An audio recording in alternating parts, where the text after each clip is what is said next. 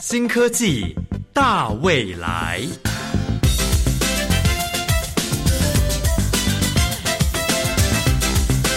科技的进步让你看得见未来，深入浅出的介绍让你听得懂科技。欢迎收听由谢若楠制作、吴宜佳主持的《新科技大未来》。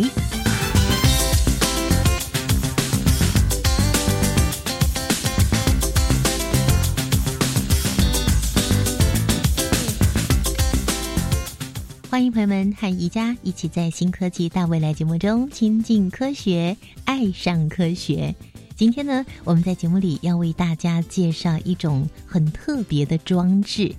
嗯，您可以猜猜看哦。有的人呢，一个晚上睡觉的时候，老是出现一些扰人的噪音，那他的枕边人呢，其实是相当痛苦的。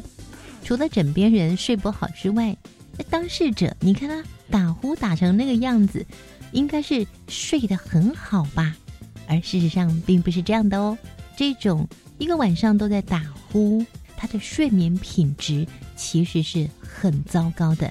它影响的层面相当的广，有一种睡眠呼吸中止症，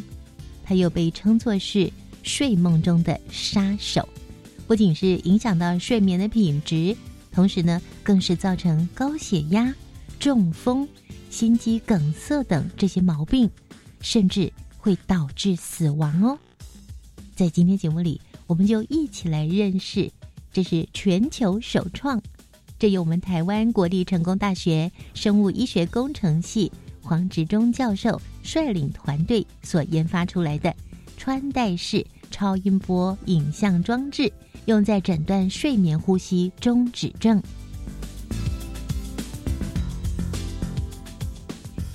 其实呢，在二零一三年开始，智慧穿戴式的装置就成为非常热门的商品了。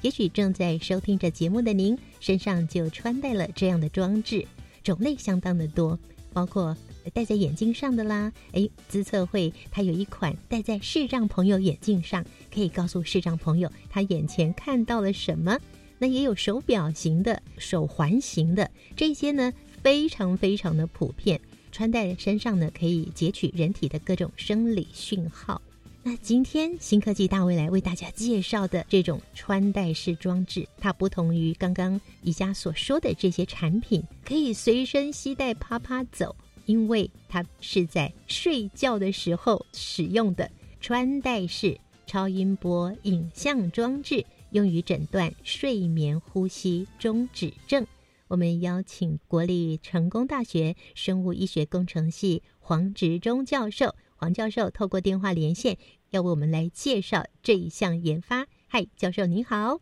哎，主持人你好。这个装置非常非常的重要，先告诉我们为什么你们会想要来研发这样的一个装置呢？睡眠呼吸中止症，它顾名思义就是说，在你睡觉的过程当中，你的呼吸会终止。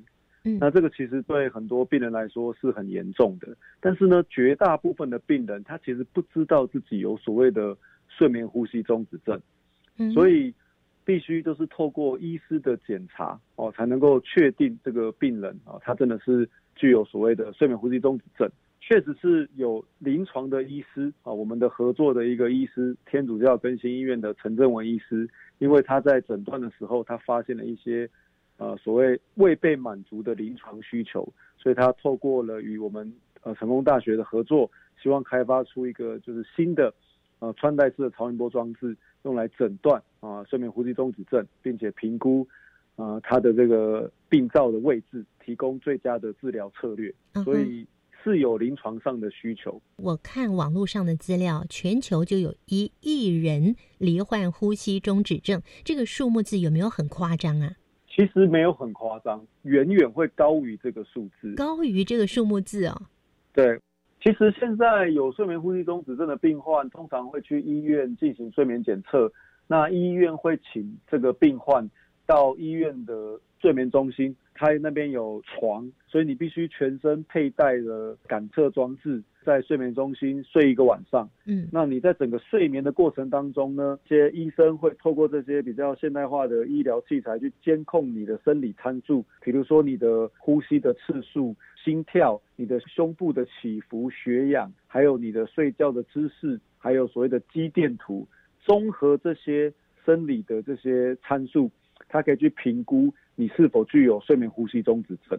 那目前其实，在临床上，这种诊疗方式是蛮普遍的。所以，这样的诊疗方式目前是普遍的。可是听起来，它好像是造价非常的昂贵。一个晚上就够了吗？还是要睡个三五天呢？呃，通常是睡一个晚上就够了。不过，它的一个缺点就是我们这个技术的优点，嗯，就是说，透过这些生理的讯号，我们可以去看判断它有没有发生睡眠呼吸终止。举个例子来说，用最近大家比较熟熟悉的就是这个血氧，血液中的含氧量。那当你在睡觉过程当中，如果你的呼吸终止了，基本上你就没有呼吸了，没有呼吸了就没有办法进行呃氧气的交换，所以你的血氧浓度就会下降。再往前面一步，好说这个睡眠呼吸中止症，它的原因其实因为病患在睡觉的时候，他的舌根会塌陷，他的舌头会。塌下来，嗯，然后就会把你的呼吸道给阻塞了，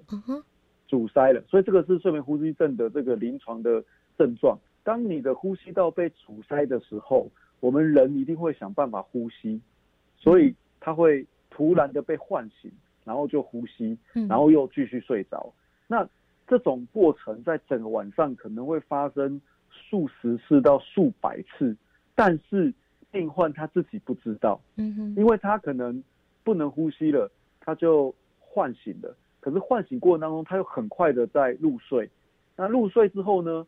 呼吸道又塌陷了，他又再被唤醒。所以他就整个晚上他的睡眠状况其实是睡醒睡醒，所以整个睡眠的品质会非常不好。所以这也就是为什么我刚刚提到了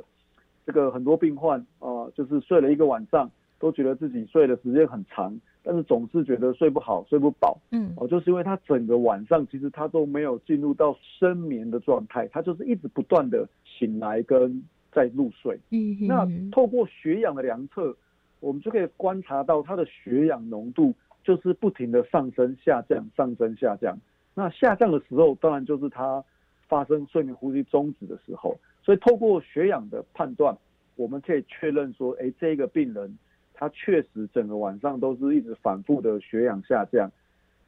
那表示他的这个舌头是，就他的睡眠状况就是忽睡忽醒，忽睡忽醒。可是这个并不能反映出一个问题，就是他的舌根怎么塌陷的。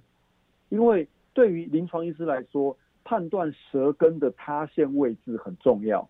因为当医生知道你的塌陷位置之后，他可以用来判断。我这个病患的治疗策略会是在哪里？嗯，我是不是可以透过开刀把部分的组织切除掉，也就让它塌陷的时候不会整个塞住这个呼吸道？哦，那这是一种治疗策略。嗯，对，用手术把它的把它的部分的这个对切掉，嗯哼，那就可能就可以治疗好。那也有可能是有别的策略，比如说一般医生会请病患戴所谓的这个正压呼吸器。哦，有点类似一个面罩戴在脸上，那这个面罩它就会整晚一直对着你的呼吸道打气，让你的舌头不要塌陷。哦，所以我刚刚提到就是说，透过目前的这个在睡眠中心睡一个晚上，确实可以用来诊断评估这个病人是否有睡眠呼吸中止症，但是目前的技术是无法判断他舌根的塌陷状况。那我们的装置其实就是解决这个临床需求。我们呃研发了您刚刚提到的这个穿戴式的装置，让病患在睡觉过程当中穿戴我们的超音波装置，所以我们可以整夜的去监控这个病患呼吸道的这个几几何结构形状，用来判断这个病人是否有呃舌根塌陷的状况。所以大概这个是我们这个研究。呃，重点的一个优势在这边。那他是怎么样知道说，哎，他舌根塌陷的位置在什么样的一个情况呢？好，那我们在这边其实用的一个技术是超音波影像。所以您刚提到我们的这个发展的这个这个技术叫做穿戴式超音波装置。哦，所以我们其实是基于超音波影像。嗯，那我想可能很多很多观众呃听众都知道，这个超音波它可以用来做一个非侵入式的诊断。哦，举个例子来说，比如说妈妈怀孕了，她去做产检，对，她到医院一定会医师会帮她照超音波。那超音波一照，我就可以看到我的这个 baby 啊，在妈妈的肚子里面。嗯，然后呢，呃，比较通常是呃，医师会看他的心脏好不好，看一下他的呃手指头正不正常，他的这个骨头长度是不是呃符合她当时的这个怀孕周期。对，所以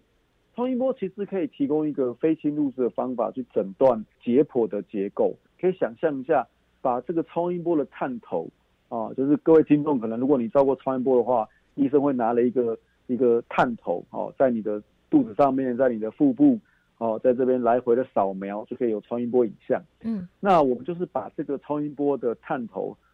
把它刻字化成一个穿戴式的超音波，呃，探头，让它可以很舒服的、很容易的佩戴在我们呃病患的这个脖子这边，哦，大概就下巴左右。嗯，那。病患就可以在整个睡眠的过程当中，我们利用超音波的影像，一直监控我们这个病患的舌头，所以我们就可以知道，哎，他什么时候塌陷了，然后他哪里塌，哦，所以这个大概就是我们这个技术最大的一个呃特色在这边。哦，就是用超音波的探头去监测舌根什么时候塌陷，旁边就有一台机器全程把它录下来。对，感觉起来应该算是。全球首创吧，这个技术其实是全球首创的。因为一般来说，大家所熟悉的超音波，呃，就是一个很大台的机器，嗯，然后呢，这个医生要拿一个探头去扫描。对。那我们那个时候其实有想过，就是，哎，那我们可不可以在病人睡觉的时候，就拿一个探头顶着他的下巴这边，嗯，然后整夜的帮他扫描。不过这个这个这个情境，大家想一下是非常的好玩的，因为假设你是一个病患，嗯，然后有一个医生。拿了一个超音波的探头，探头的大小有点类似各位的这个智慧手机这么大，嗯，哦，所以你可以想象你在睡觉的时候 有一个人，然后呢拿一个智慧手机顶着你的这个下巴这边，嗯，然后你要睡觉，基本上我想大部分人睡不着，没错，这第一点，哦，那第二点就是说也没有医师他有那么大的毅力，嗯，跟体力可以拿着这个探头扶着你的这个下巴，对，所以。整个情境想起来是有点好笑哦。那我们也问过了这个病患，我说有可能我们这样子帮你量测吗？他说呃 不可能，因为有一个人陌生人在旁边这样顶着我，我是不可能睡得着的。所以因为这个问题发生了，所以我们就必须把现有的超音波机器整个重新的设计，我们去设计的这个穿戴式的超音波探头。让它可以自己佩戴在你的这个脖子下面，然后我们也把非常大台的超音波的影像的机器，呃，设计的非常的这个轻薄短小，就可以让它放在床边、枕边，哦，所以就可以达到我刚刚提到的，在整个晚上将近八个小时的睡眠过程当中，我们可以把整个舌头的形态学变化全部监测下来。今天为大家介绍的这项穿戴式超音波影像装置，它是用来诊断睡眠呼吸中止症的。那目前已经在进行临床测试了，对吧？对，没错。嗯，真是恭喜哦。那这项装置呢，它也荣获了二零二零年未来科技突破奖。好，我们来跟听众朋友介绍一下这个装置，它有三大贡献。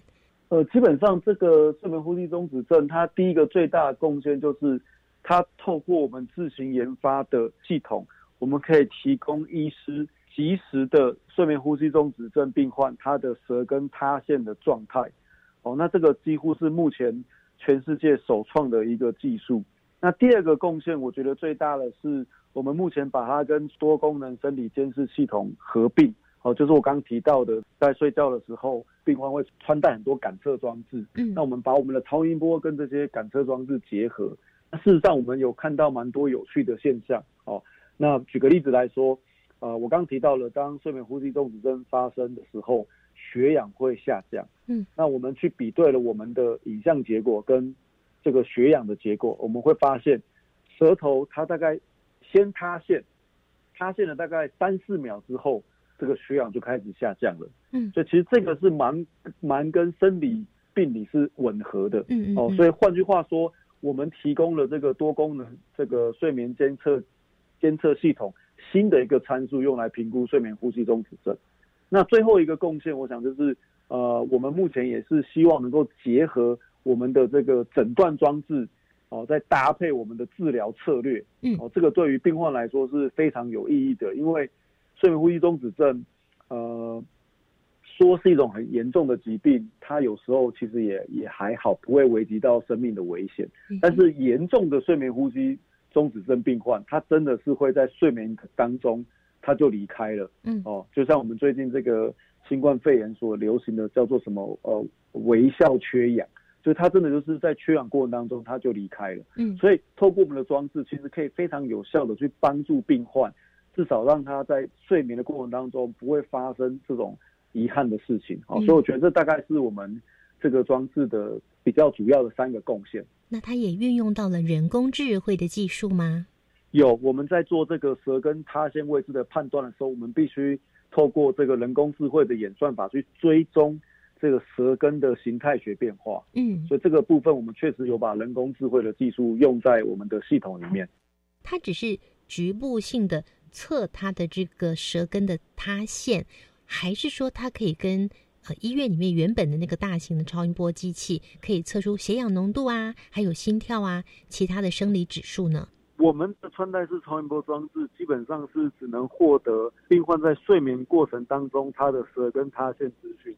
但是在我们做检测的时候，我们会同时请病人佩戴传统的多功能生理监测系统。那在这个情况之下。我们也可以同时获得病人的血氧、心跳，还有他的呼吸等参数。所以换句话说，我们会有一个完整的资讯，除了舌根塌陷之外，也会有传统的生理参数作为我们诊断的辅助参考。比较现实化的问题，就是未来它变成你的产品的时候，那如果病患要来用你们这一套来做检测，跟用我们现在传统的这种检测的方式啊，那两相比较之下。我会不会还要付出更高昂的费用呢？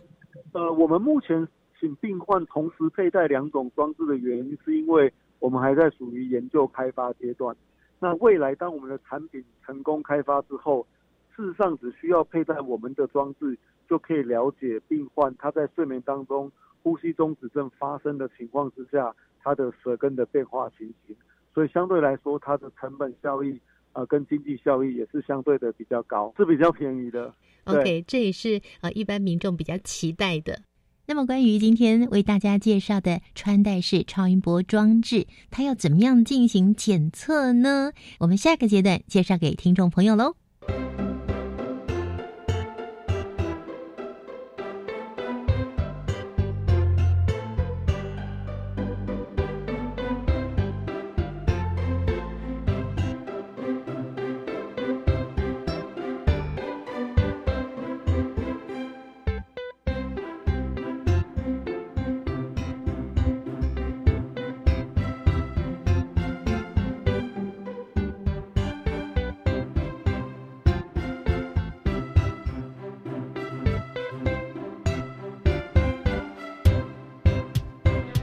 穿戴式超音波监控装置用来监测睡眠呼吸中止症，感觉起来跟您一开始说到目前啊，大家正在使用的这种检测也是超音波，但是呢，它需要装置很多条线在自己的身上，就完全不一样了。完全不一样，对，完全不一样。就你们完全不用装那么多条线，大概一条就够了吧？我们一条就够了，而且我们其实最主要是我们可以。非常具体的告诉医生，嗯，他这个整个呼吸道塌陷的状况，嗯哼，那这个资讯是其他的感测器没有办法做到的。那我觉得很好奇啊，比方说你把这个探头这个换能器变得这么薄这么小，那就放在来检测的这个病患的脖子上，去检测他这个舌根塌陷的状态是怎么样的，但是它不能移动啊，就是它只能固定在那边嘛，对不对？对，它只能固定。它不能移动的话，是不是说它只要固定在那个地方就可以确定知道舌根塌陷的位置？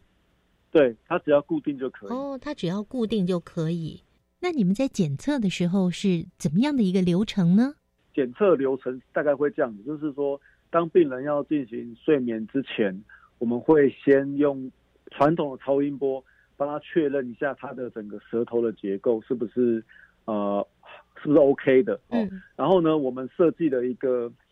类似那种绷带，嗯，我们把我们的探头就是固定在绷带上面，然后这个绷带可以呃调整它的位置跟它的松紧。然后在病患睡觉前，我们会由医师跟我们的护理师，呃，先跟我们的病患说明我们的装置，然后在呃医师与这个护理师的陪伴下，把这个装置就是呃利用绷带把它固定在我们的这个呃病患的这个舌根的位，就是类似下巴左右的位置，下巴下面一点点。哦，然后等确定呃佩戴成功之后。我们会先进行第一次的这个确认哦。当我们发现我们的位置已经可以扫描到我们想要看的位置的时候，我们就会把这个位置固定下来，然后就会跟病患说：“哎，佩戴好了，那你可以就是躺好，开始开始进尝试入眠哦。”那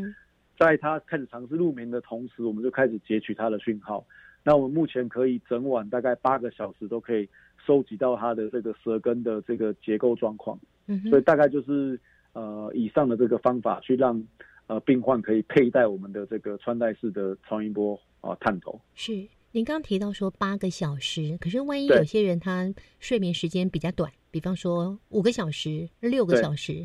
那也是没有关系的吗？没有关系，我们只怕睡得久，因为睡得久会超出我们能够截取讯号的那个容量。我目前是设计八个小时，但是因为八个小时其实差不多了，所以。就以八个小时为一个标准，对，嗯，是。所以我刚刚讲说，如果病患四个小时、五个小时就睡醒了，其实也也可以。好，那我相信呢，很多的朋友都觉得，哇，这个装置真是太酷了哈。哎，我要问一下，你们这个可以翻身吗？比方说，像我睡觉哈，我就会 三百六十度的转来转去。对。那如果来检测的人也这样子，那怎么办呢？其实我们。有遇过会一直翻身的，嗯，那如果你是小幅度的翻身，其实都还没问题。但是如果是大幅度的，比如说本来是仰睡，然后突然就变成趴睡了，嗯，那可能就会量不准。所以这个是确实存在的问题。但是，但是我们现在在呃医院做临床测试，其实大部分的病患，因为他潜意识就知道自己是在。做一个睡眠检测，嗯，所以其实相对来说，大部分的病人不太会有那一种非常大的睡姿改变，所以目前我们大部分都还是可以，呃，截取到我们所需要的讯号。嗯哼，是，所以你们这项研发花了多久的时间呢？哪一年开始做啊？这个技术其实我们其实早期是获得这个科技部的这个专题补助。哦，所以我印象中可能是民国一百零一百零四年就开始开始发展的，嗯，然后我们大概做了系统开发，可能做了两三年，然后临床试验做了两三年，然后一直到去年哦，非常荣幸的可以获得科技部对未来科技突破奖的肯定啊，所以我觉得我们整个研发的过程其实还蛮久的，不过时间的长度对于研发医疗器材是正常的。因为医疗器材的研发最重要的一个点就是它必须确认它的系统的效能跟安全性，所以我们当时在研发的时候特别注意它的效能跟安全性。因为医疗器材是这样的，它跟一般的消费性电子产品不太一样哦。像手以手机为例，这个如果手机坏了，那你可能就是换一只手机就算了，换一台就算了。对，可是如果是医疗器材。在诊断过程当中，或在治疗过程当中，如果坏了，那它可能就是危及到人类的生命。嗯，所以我们对于医疗器材的这个安全性跟它的效能，其实是非常重视的。那也因为如此，呃，我们当时呃为了要做临床测试，我们也花了非常多的时间，通过了很多的法规跟安规的检测。那最后获得这个卫福部的这个学术型这个医疗器材的认可，我们才能够去做临床试验。嗯，那这一切的一切其实都还蛮花时间的。好，下一个阶段呢，我们要继续为大家介绍这项装置，它怎么样检测，它的流程又是如何，还有这项技术呢，在相关产业上还有什么样的延伸发展呢？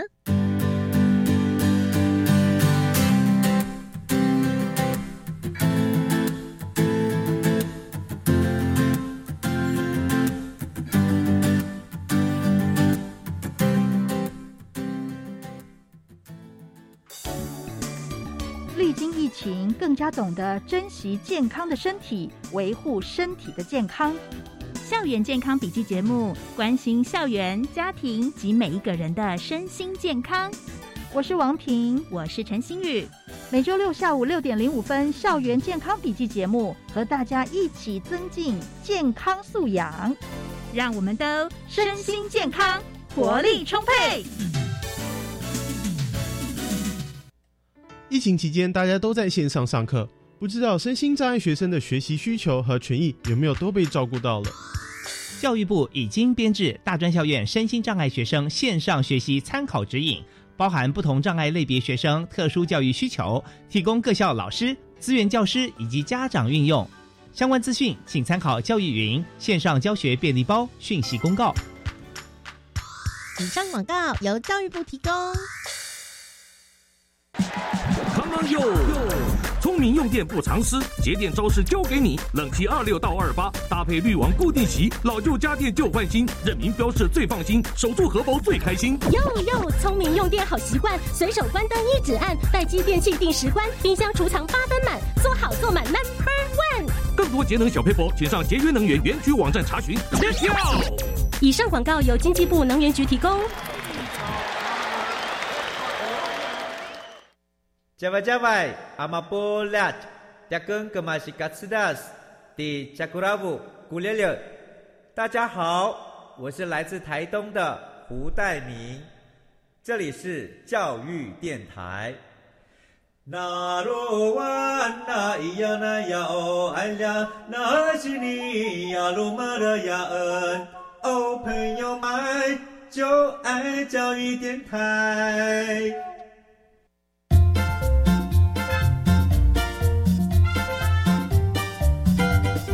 新科技大未来，每个星期三上午十一点零五分，与你在教育电台的频道上认识新科技，迎接大未来。我们邀请国立成功大学生物医学工程系黄执忠教授。要为我们来介绍全球首创的穿戴式超音波监控装置，用来监测睡眠呼吸中止症。从一百零四年开始到现在哦，所以这整个的研发过程啊，能不能也跟我们听众朋友稍微介绍一下呢？好，那其实我刚刚提到，就是说这个想法并不是我们自己提出来的哦。那我的学术专长其实是做超音波影像。那就是有一天，这个有一个临床医师陈正文医师，他有这个需求，他找上我说：“哎，黄志忠老师，你可以帮我解决这个问题。”嗯，那我那个时候评估了一下，哎，我们就是要把我们现有的超音波装置做成穿戴式，做成微型化。那我们评估之后发现，我们有机会来做，所以我们就开始跟陈正文医师展开了这个密切的合作。那当然了，这个装置有很大一部分是在于这个硬体系统的研发跟软体。的开发还包含了人工智慧，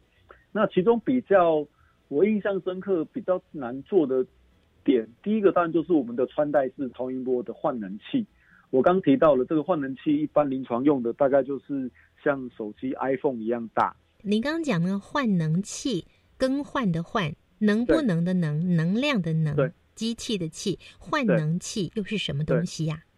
呃，换能器它其实就是俗称的探头。哦，探就是超音波探头，对对，超音波探头，嗯，对，超音波探头。所以如果各位听众有照过超音波的话，你就会知道医生会拿了一个拿了一个探头在你身上，嗯，扫描，对，然后那个探抹那个滑滑的东西，对对对对对，要抹一些我们叫我们叫做所谓的耦合胶，哦，让超音波比较更容易的穿透到你的身体里面，嗯，那。我们一般是俗称这个装置叫探头啦，但是在英文上面，它的英文是 transducer，就是换能器。因为超音波它是一种能量的转换，它是把电能转换成声能，声音的声。哦，所以我们就会叫它换能器。那所以你说换能器和探头其实是同一个东西。OK，了解。那我嗯，所以我们当时就是要把临床用的很大的一个探头哦，把它设计到。所谓的贴片式的，哦，就是很薄很轻，然后可以贴在下巴这边。这个技术其实是我们当时花最多时间的，是来做换能器的设计。那这是第一个难点。等一下，您刚讲那个变成薄薄的一片，然后它的体积面积几公分呢？薄度有多薄啊？我们目前做到的这个贴片的换能器，它的厚度大概是一公分，一公分，对，然后宽大概是两公分，长大概是三公分。哇，挺小的耶，跟一个像手机那么大比较起来，小好多。对，那因为如果不小，病人就戴着不舒服。嗯，所以像您一开始在节目一开始提到了，现在很多穿戴式的装置哦，包含了所谓的呃 Apple Watch 啦，或是什么小米手环等等，其实都是很轻巧的东西，大家才有办法 做到所谓的穿戴。嗯，如果你的那个穿戴的东西是非常重的，那你会用背的啦，或者什么，那其实就不方便了。那尤其在睡觉的过程当中，就是希望病人是越无感越好。所以我们当时给自己的期待就是说，把这个超音波换能器能够做到越轻、越越薄、越方便越好。所以目前这个体积算是超音波呃呃这个探头的一个极限哦。所以我们大概这一点是我们那个时候花了很多时间在突破的。是那。第二个就是我们的硬体，因为超音波的机器其实它的电路设计还相对来说还是蛮复杂的，所以我们等于就是把一个很大的机器，然后把它微小化。嗯，那微小化的过程当中，其实就牵涉到了电路设计的技术，所以我们那时候也花了蛮多的时间在做电路的设计。嗯，那最后一个当然就是我们取到的影像，我们必须把它换算成有效的这个资讯。对，哦，因为。呃，不是每个医生都可以去判断特定的影像，嗯，所以我们就利用了一些特别的演算法，包含人工智慧，然后我们所收集到的超音波的讯号去做处理，哦，然后去萃取出我们有用的资讯，所以这大概就是三大个区块，包含了呃探头的设计、硬体的研发跟 AI 软体的这个制作，哦，所以大概这三大块就是我们整个系统的架构。对，目前已经有多少人进行临床测试了呢？我们目前可能有大概四五十位已经完成过临床测试了。嗯，那其实效果都蛮不错的。他们的反应怎么说？反应来说，第一个当然就是我们都会问病患能不能够睡得着啊，这个是最重要的。嗯，因为因为现在在那个这个睡眠中心，呃，做就是如果你去医院的睡眠中心做诊断。通常都要自费，嗯，那其实价格也不便宜哦。那如果没有睡着的话，那就会失去了诊断的意义。第一步，我们一定是希望每个病患能够在睡眠中心睡着，嗯，哦，所以如果主持人或是听众有去过睡眠中心的话，你会知道，其实睡眠中心它的整个装潢就不像一般的医院。它有就有点类似你家的卧房，嗯嗯，哦，它有一个漂亮的台灯，有鲜花，它要营造出病患能够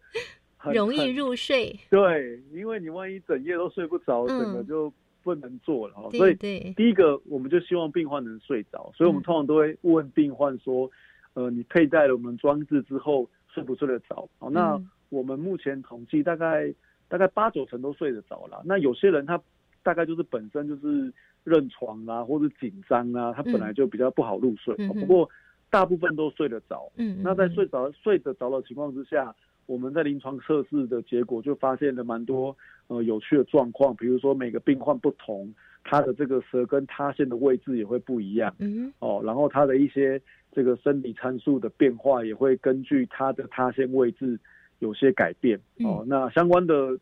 研究其实我们都有一些。呃，国际期刊论文的发表啊，不过呢，我就是稍微说一下结果，其实是蛮好的。嗯哼，好，刚刚有提到说这个穿戴式超音波的装置在研发的过程里面，从一百零四年到现在，对，想必这个过程也会碰到一些困难，或者是你们有什么新的发现吗？我们其实，在硬体发展的这个上面，算是花了蛮多。呃，下了蛮多功夫的哦。那我刚刚提到了，其实最大的困难还是那个超音波探头的制作。那剩下的软硬体，因为本身就是我的专长之一，所以相对来说，在这一块，呃，我们当然花了蛮多时间，但是没有像我们想象中那么困难。哦，那另外就是，呃，我个人觉得最大的这个问题，也可能出现在所谓的这个病患的接受度上面。嗯，就说你让他佩戴个东西去睡觉，那。就像我刚刚提到的，还是有一定比例的病患他会因此睡不好哦。不过，不知道他是因为我们的装置，还是他本身就睡不好。所以这些其实大概是我们目前呃在临床临床端，我觉得遇到问题相对来说比我们这个呃工程端来的对还来的来来的来的有挑战性。对，因为人就是一个最特别的一个系统。对，那你不你要去设计一个系统，能够符合每一个使用者，其实本身就是一件蛮困难的事情。嗯，就我觉得这个大概是最大的挑战，是在临床端。这个算是全球首创的一个穿戴式超音波装置哦，所以我印象中很深刻。我记得我们那时候在研发过程当中，然后论文一发表出来，我就收到好多 email。来自全世界各个顶尖医院跟学术单位哦，像我印象中，丹佛大学的的医生写信给我，问我们说这怎么做的，嗯，可不可以来跟我们寻求合作？哦，因为他们第一次听到这个东西都觉得 很有趣，嗯，哦，那我们也在很多这个国际的研讨会上面发表我们的这个研究内容，那大家都觉得很新奇，因为从来没有人想过可以把影像装置用来做睡眠呼吸中止症的这个。呃，诊断哦，所以我觉得整个开发过程当中，包含我自己还有我们参与的学生，哦，其实都学习到非常多的技术，还有临床的需求，嗯，哦，所以我也是非常感谢主持人通过这个机会，让我们可以介绍我们的研究。那也希望呃有兴趣的朋友哦，也可以来多跟我们了解。或许这个技术发展成功之后，有机会来帮助大家。收听着我们节目的每一位听众朋友，我们都觉得好开心、好兴奋。这又是我们的台湾之光。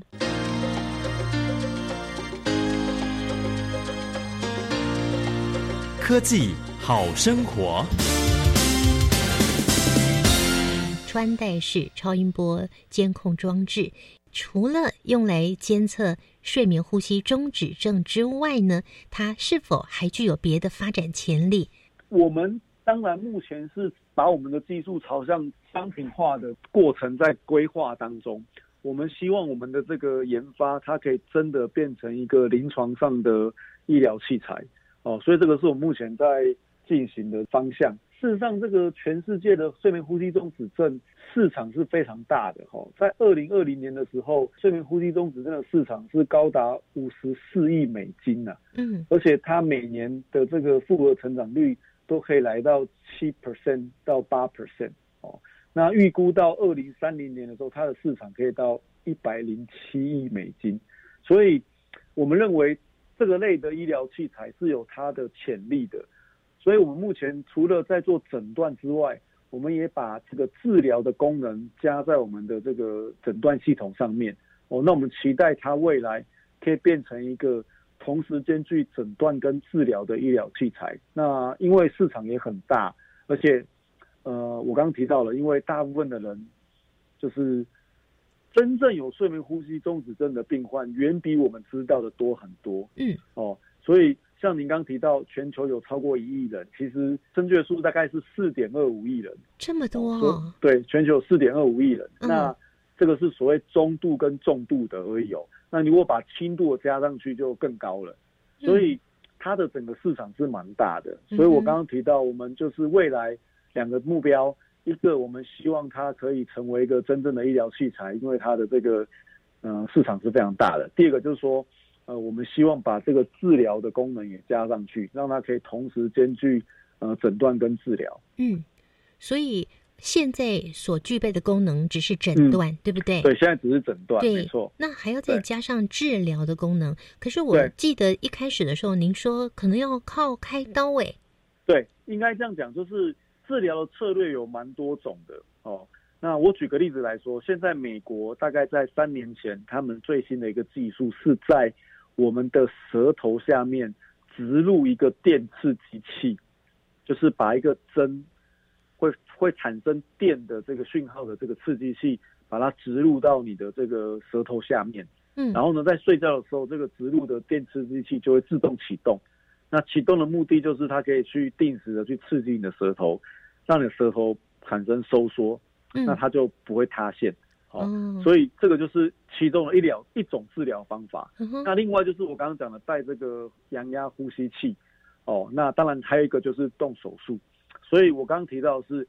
你因为舌根位置塌陷的状况不同，所以你必须选择最好的治疗策略。嗯哼。那如果我们有诊断的话，我们就可以判断说它最适合哪一种治疗策略。那再搭配我们未来研发的治疗方式，它就会变成一个全新的呃所谓的超音波睡眠呼吸中止症的诊断治疗仪器。所以这是我们的目标。它未来是有可能可以同时治疗的。你们的方式比较舒服，毕竟它是在外面嘛。然后那个不用植入。对对，那听起来有点可怕的感觉。对对。正在研发中喽。在研发中，所以不能跟你说太多。希望我们研发成功的时候，有机会再再来上节目，一定一定。那如果像这样的一套装置的话呢，所采用的这些技术，那是不是也在其他相关产业上也可以有不同的应用呢？呃，其实超音波在医学上面用的是非常广泛。事实上，超音波技术在工业上面也用的非常多，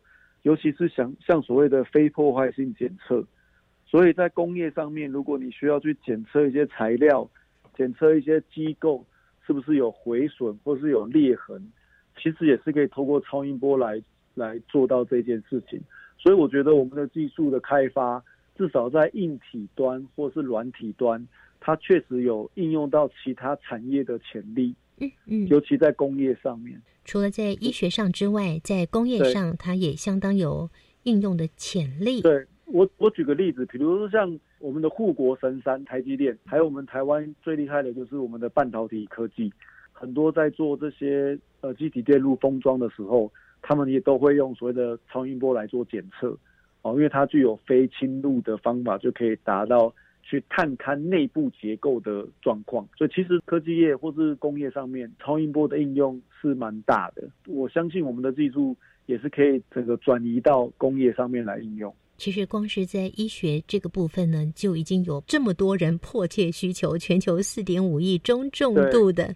睡眠呼吸中止症的人迫切需要，非常期待你们的这项技术。可以在进行临床试验成功之后呢，马上就可以服务我们全球需要的人，真的好开心。今天呢，新科技大未来节目为所有的朋友介绍的这个穿戴式超音波影像装置，是用来诊断睡眠呼吸中止症。不仅仅是源自于耳鼻喉科医师的需求，也源自于我们全球有超过四点五亿的人口，他们呢苦于自己有这种呼吸中止症的毛病，需要有这样子的一个检测的仪器。它是出发于大家的需要。那我们也期待这样的一个产品呢，很快就可以问世，可以帮助更多的人喽。非常非常谢谢黄志忠黄教授，谢谢。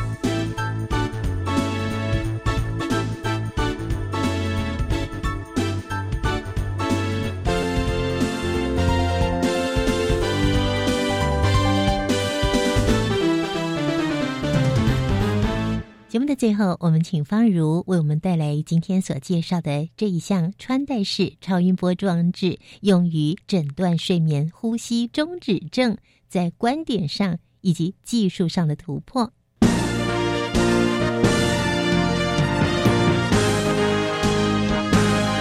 观点大突破，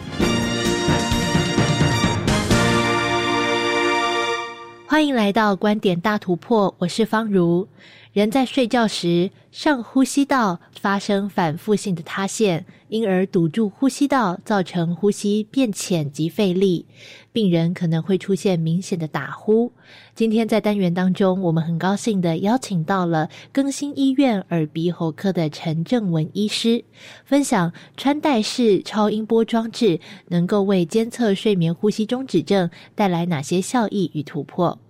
首先，陈正文医师表示。目前在评断患者的睡眠问题，会透过线路的监测，了解患者在睡觉时的各项数据。呃，一般要监测这个睡眠的状况，啊，目前的一个大概所有医学上的黄金的标准，是使用一种叫做睡眠多项呼吸生理检查。那这样子的检查，其实是病人要到一个睡眠中心啊来睡一个晚上的时间。好，那这个。呃，睡眠的监测呢，就包括了有很多的不同的项目，包括像血氧浓度的监测、脑波、心电图、心跳速率，还有就是我们在呼吸的时候，胸腹部会有一些运动起伏，还有我们的口鼻会不会有一些气体的进出，还有睡眠的姿势，甚至于打鼾的录音，哦，还有一些身体的一些肌肉的电图等等，这么多的记录其实都会在一个晚上当中完成，所以它的资料其实是相当复杂、相当多的。蛮多的病人会觉得说啊，到这个睡眠检查中心来检查的时候，他的这个睡眠状况会受到一些干扰啊，因为他在白天的时候啊，在平常家里睡眠的时候不会有这个这么多条线啊，但是在呃学呃医院里面睡的时候，他就会有这样子的一个复杂的一个监测装置。其中阻塞性的睡眠中止症就与口腔内部，例如扁桃腺与舌头的位置有关系。呃，其实大家知道，我们在睡觉的时候，其实肌肉会是处于放松的状况。那当我们的肌肉松弛的时候，这个整个上呼吸道的构造，如果你原先构造上就是比较容易狭窄的状况，譬如说，呃，扁桃腺比较大啦，悬雍垂软腭比较厚啦，或者是舌头本身啊比较啊厚实，那一旦它的肌肉松弛的时候，它的这个呼吸道，特别是上呼吸道。就有可能会有阻塞的问题。那在一开始阻塞的时候，其实我们人体还是会维持所谓呼吸的运动，就是说你的胸部、腹部，它还是会有一些起伏的运动。就是说身体还是希望有气体能够换气，能够得到氧气。但是因为整个上呼吸道它的出口被堵塞住了，它就没有办法做这个换气的动作。所以我们的血氧浓度在睡觉的时候就会短暂的降降低，那这样子的一个问题，我们就称之为叫做阻塞性的睡眠呼吸中止症。透过超音波的特性以及轻巧的装置，能够减低患者受到的干扰，让睡眠与平时的情况更加贴近，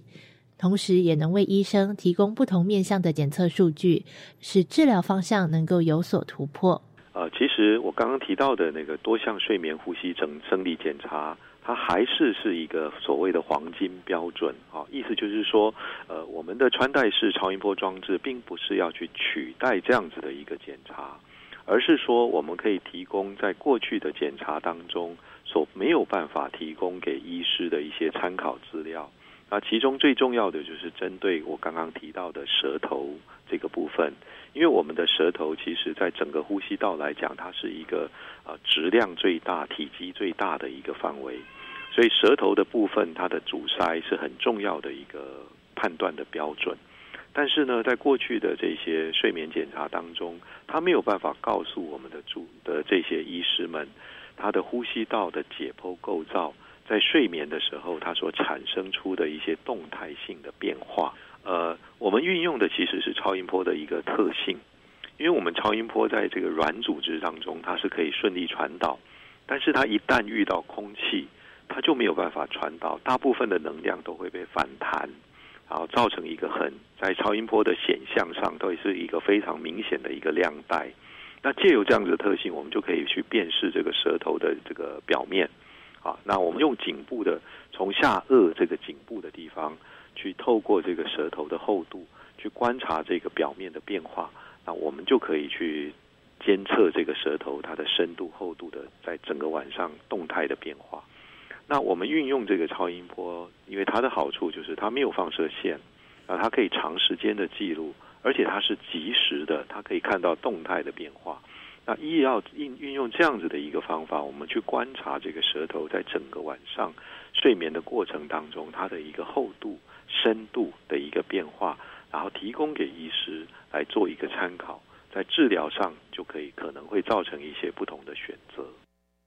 穿戴式超音波装置透过改善超音波探头，让患者能够轻松佩戴，而且长时间的进行监测。那在技术上呢，其实我们最重要就是要去设计一个能够够轻便的一个呃，在医学上我们叫做换能器，或者叫做探头。好，就是医师手持的那个扫描的那个装置，哈，一般大家如果做过那个腹部超音波，你就会知道。但是，一般那个超音波的探头相当大，它不太适合让我们去戴在下颚，好，所以我们必须要设计一个够小、够精巧的一个超音波探头，然后适合大家能够佩戴在下颚，因为下颚其实哈，如果你可以用手比比看，你就知道下颚骨到这个舌骨之间的距离其实只有两公分到三公分。东方人来讲，好，所以其实它的范围其实是相当相当的小的。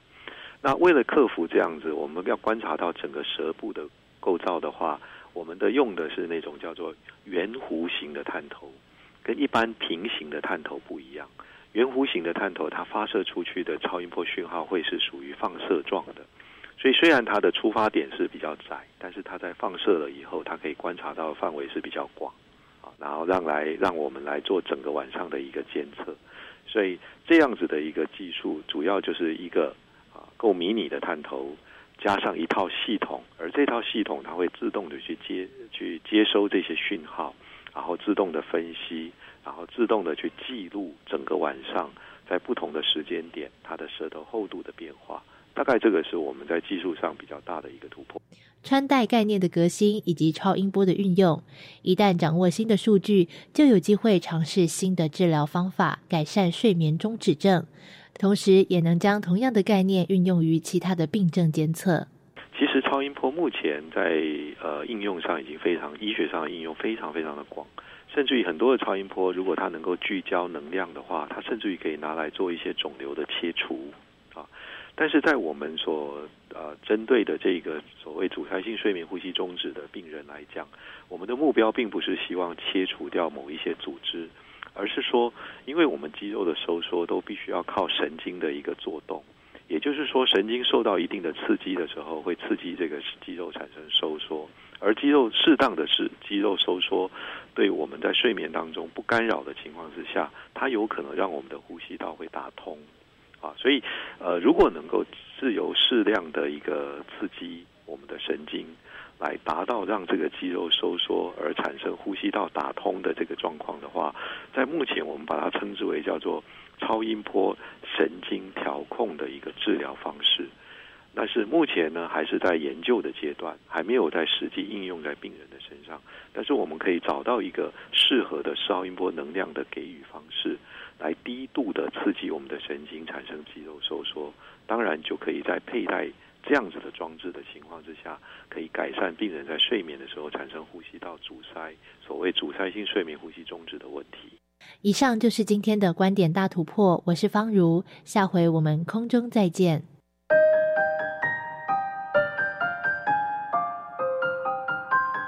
今天新科技大未来节目。为大家介绍的是全球首创穿戴式超音波监控装置，用于监测睡眠呼吸中止症，由国立成功大学黄执中教授与天主教更新医院的陈正文医师所组成的研究团队，共同研发出可以监测病患在整个晚上睡眠状态中舌根塌陷的状况。